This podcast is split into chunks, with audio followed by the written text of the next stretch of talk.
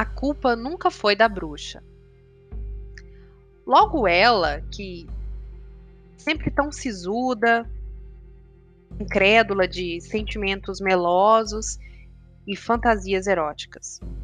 Nunca perdeu tempo imaginando como seria desfilar pelos reinos de mãos dadas com um sujeitinho que surgiu de repente em sua vida, montado em um equino de cor branca. Ah, tampouco está na lista das donzelas que perderam a virgindade da boca com um sapo asqueroso.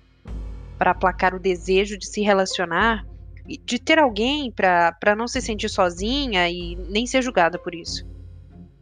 Ela é do tipo que não liga muito para a escolha do tecido dos vestidos e nem quer que ele seja rosa e cheio de brilhos.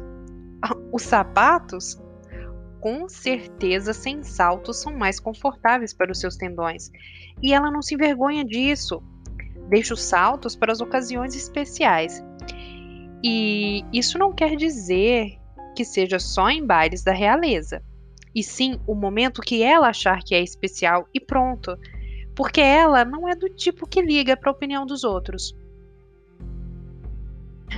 Ela gosta de, de curtir a natureza, sabe? Por isso, sua residência é sempre nos locais mais selváticos, que a permite despertar ao som dos pássaros e assistir o sol se pôr da sacada, tomando algum tipo de chá e ter aquela brisa da tarde assoprando criatividade e o cheiro do mato verde e fresco, lembrando a loba dentro dela de sua selvageria. É disso que ela gosta. Talvez até até prefira bicho do que gente. Nunca se ouviu dizer que ela estava enclausurada em torres e castelos à espera de um de algum bom samaritano de passagem pelas redondezas, ou que ou um que se interessasse pelo prêmio de consolo sexual por tirá-la de lá. Aliás, ela é do tipo que faria amizade com o dragão vigilante da torre e ainda daria uns bons rolês com a fera pelos céus, sempre às escuras para não causar muita polêmica. E se ela tivesse um castelo, é certo que esse castelo seria muito bem fechado, evitando o acesso de gente curiosa e sem nada para fazer. Óbvio que o sujeito que entrasse lá seria muito bem recebido, depois de passar pelas armadilhas e o dragão vigilante. Ou quem sabe uns crocodilos vorazes, para se certificar que o forasteiro veio mesmo com boas intenções. Falando em castelo, hum, ninguém nunca ouvira dizer que ela ficou emperequetada no conforto da cadeira real, equilibrando uma coroa na cabeça, esperando que algum soldado fosse vencer suas guerras. Não. Ela é do tipo que veste armadura e vai com os peões para a guerra, sabe? Desfila no campo de batalha com elegância, como faz a rainha em um jogo de xadrez. E ao contrário das ninfetas que aceitavam viver presas e escravizadas com uma vassoura nas mãos, limpando a sujeira dos outros, ela escolheu a vassoura como símbolo de sua liberdade, seu espírito indomável e resistência. Insubmissa ao sistema de escravidão e silêncio das mulheres. Ela usa como símbolo de sua liberdade o mesmo objeto que é cativeiro de outras.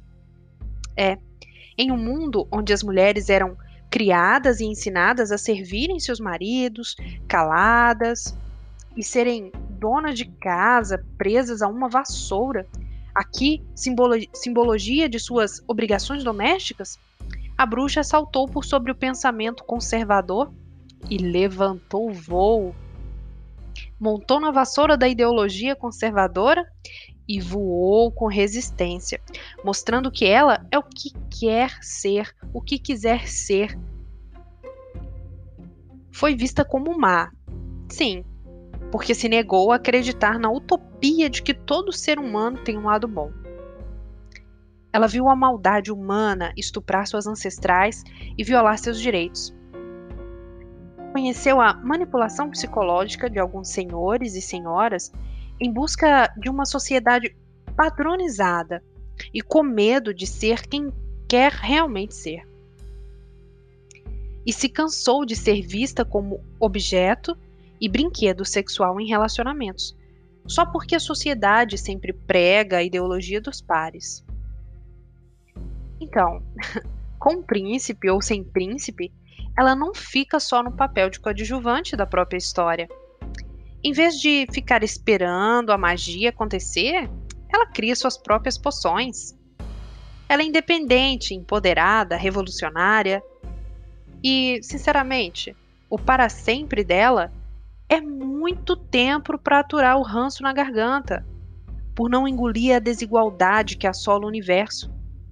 O canto dela hipnotiza, porque denuncia a hipocrisia e a corrupção. Ela é o tipo de mulher que não se deixa balançar tão fácil e tão pouco se abate com facilidade.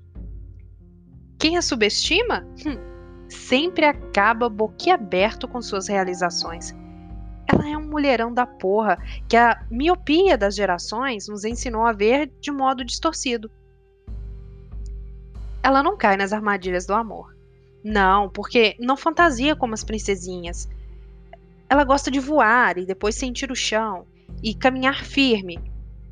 Só que em todas as histórias, ela sempre esteve à frente de seu tempo.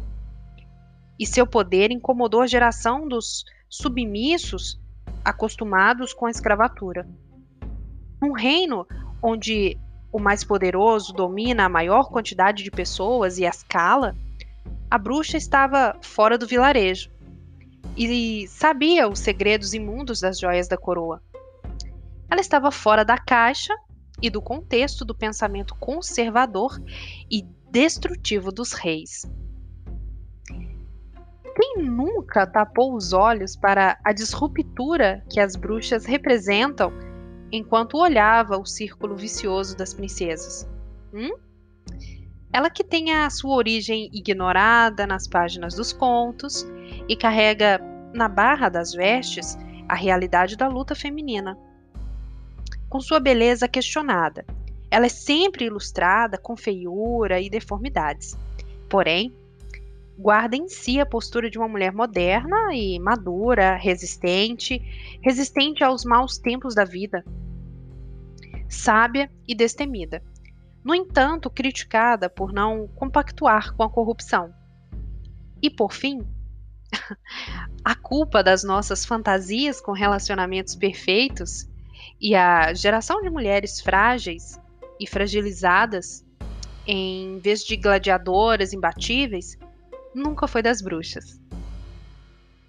Nunca mesmo.